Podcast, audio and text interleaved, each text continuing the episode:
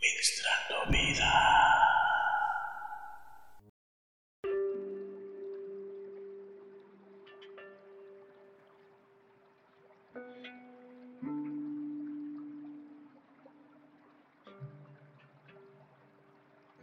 ¿Qué clase de inspiración o de convicción habrá sentido el apóstol Pablo para escribir estos versos?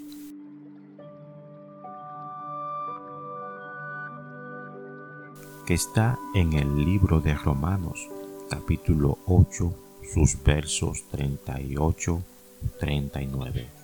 que dice así, por lo cual estoy seguro que ni la muerte, ni la vida, ni ángeles, ni principados, ni potestades, ni lo presente, ni lo porvenir, ni lo alto, ni lo profundo, ni ninguna otra cosa creada nos podrá separar del amor de Dios que es en Cristo Jesús, Señor nuestro. Por eso pregunté, ¿qué clase de inspiración, qué clase de motivación habrá sentido el apóstol Pablo en su tiempo para expresar estas palabras. Estas palabras que cuando las escuchamos nos renueva la fe. Pero hay que entrar en contexto porque hay que saber en qué situación quizás él estaba pasando, qué experiencia estaba sosteniendo para decir estas palabras por lo cual estoy seguro, Él está seguro de lo que piensa, de lo que cree, de lo que habla, de lo que predica, está totalmente seguro. No hay forma o espacio para equivocarse. Dice, por lo cual estoy seguro que ni la muerte, ni la vida toma estas dos, estas dos cosas eh, que son eh, importantes para nosotros como seres humanos. Él dice que está seguro que ni la muerte ni la vida, ni ángeles, ni principados, ni potestades, ni lo presente, ni lo porvenir, ni lo alto, ni lo profundo, ni ninguna otra cosa creada. Eso es para que no quepa duda o para que no se quede nada por fuera. No hay cosa creada, no hay cosa que pueda apartarnos del amor de Dios que es en Cristo Jesús, Señor nuestro. Pero cuando Pablo dice, no hay cosa creada que pueda apartarnos del amor de Dios que es en Cristo Jesús, se refiere a que Dios nos ama y su amor de parte de Dios no se aparta de nosotros, aunque nosotros sí nos apartamos. Nunca el apóstol Pablo se refirió de parte de el ser humano hacia Dios, porque nosotros no tenemos esa capacidad de amar como ama el Señor Jesús no tenemos esa capacidad. Por lo tanto, Él dice esto, que, ni la vida ni la muerte, ni ángeles, ni lo celestial, ni lo terrenal, ni ninguna otra cosa creada puede arrebatarnos de la mano de Dios. Nada puede separarnos de Dios. Repito, el apóstol Pablo está escribiendo y expresándose de parte de Dios hacia el hombre, el amor que Dios siente hacia la humanidad. De ese tipo de amor es que estamos hablando. No estamos hablando del amor, eh, de el amor eh, que siente el ser humano. Él está seguro, él está muy convencido de que nada podrá apartarnos de su amor nada podrá alejarnos de, de su mano, nada podrá quitarnos ese privilegio de estar siempre rodeado eh, entre sus alas, entre, entre su protección. Bendito y alabado sea el nombre de Jesucristo.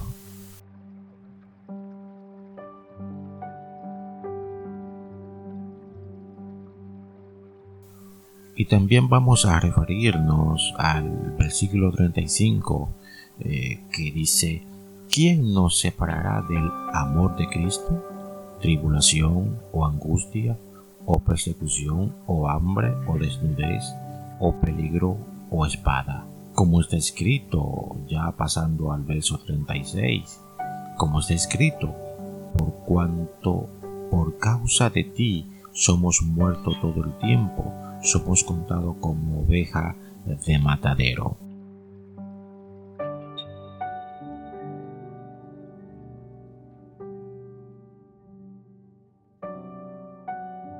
Solamente una persona que le ha entregado su vida enteramente al Señor puede expresar estas palabras con convicción, porque el problema no es expresarlas, sino expresarla con convicción, que estas palabras sean respaldadas por el Espíritu Santo, que cuando la digamos eh, haya una confirmación eh, en el Espíritu de que la estamos diciendo con convicción, porque puede suceder, puede suceder que cuando digamos esa, esa palabra, eh, no suceda como le sucedió a Pedro.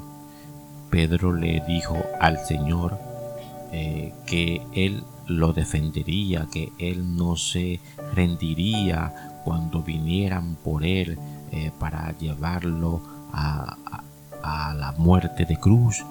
Él estaba seguro, o sea, Pedro estaba seguro en ese momento de sus palabras de esas palabras que estaban saliendo de su boca. Pero como Jesús conoce nuestro corazón, como el Señor Jesús conoce nuestras intenciones o verdaderas intenciones y conoce lo más profundo de, nuestros corazones, le contesta a Pedro, de cierto, de cierto te digo, Pedro, que antes de que cante el gallo tres veces, me habrás negado, me habrás dejado. Esas palabras, en, eh, hablando en buen dominicano, esas palabras que acaban de salir de tu boca, tú te la vas a tragar, porque no la dijiste con convicción en el espíritu, la dijiste envueltos en tu emoción temporal.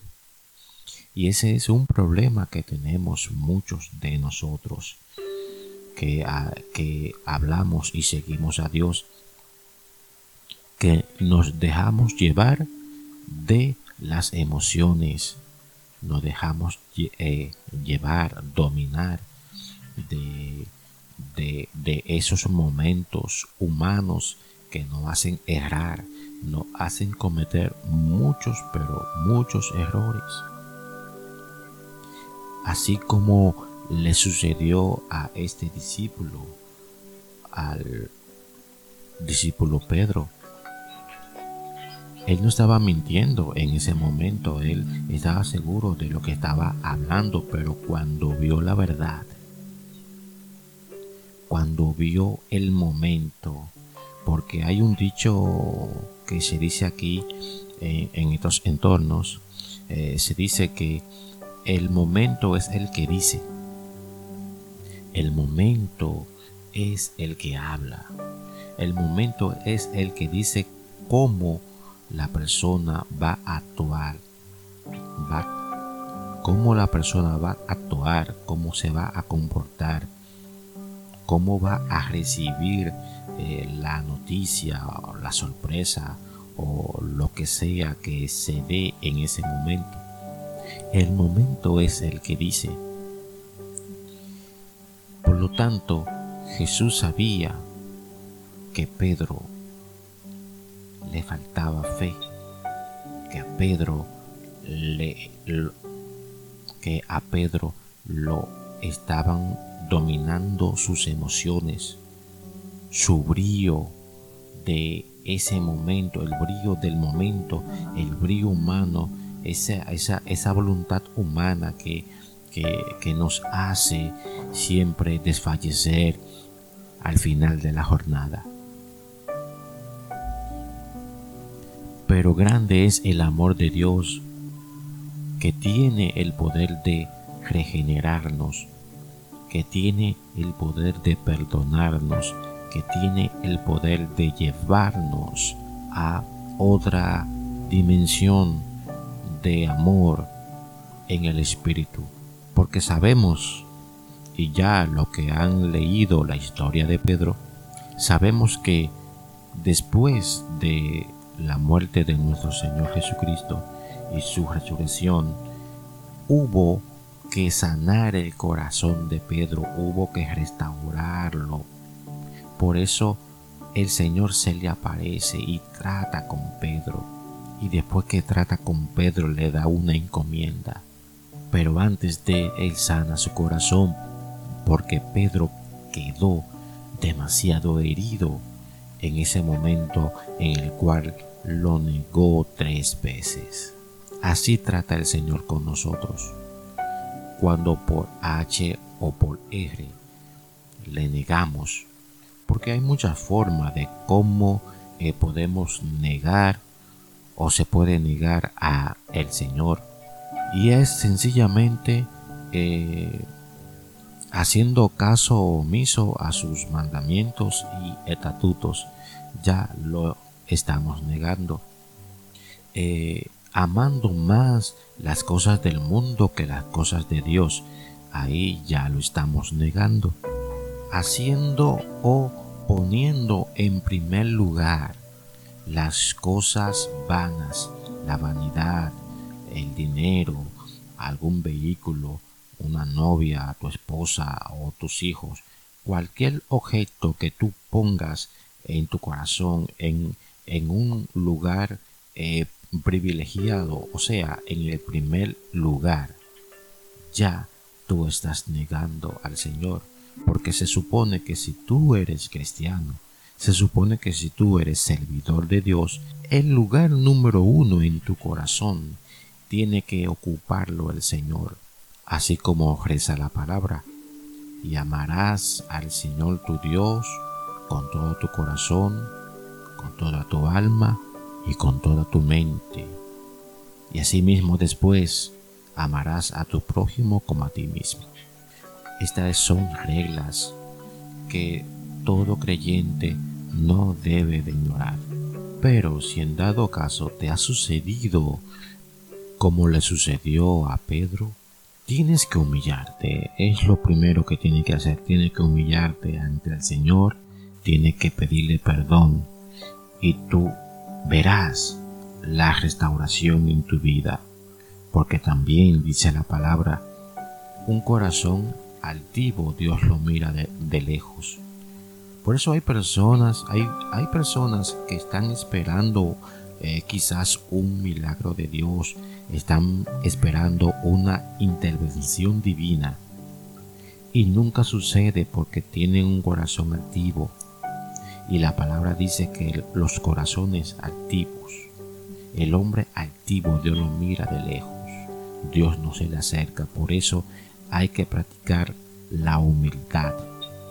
Después que seamos humildes con Dios, con nuestro prójimo, con nuestra familia, en nuestros entornos, que eh, demos fruto digno de arrepentimiento, veremos la restauración y la renovación en nuestras vidas, así como el Señor Jesús se apareció y restauró el corazón de Pedro, así como le dio una, una encomienda, así como eh, lo integró nuevamente en los doce, porque Pedro se había ido otra vez a su viejo oficio, se había ido a pescar, porque había perdido la fe, había perdido la esperanza, fue regenerado. Y Dios quiere regenerarte, Dios quiere otra vez llevarte a un nivel nuevo de gloria en su presencia. Solamente tienes que aceptarle, tienes que dar fruto digno de arrepentimiento como ya dije. Tienes que humillarte como también ya expresé y verás la gloria de Dios en tu vida grandemente.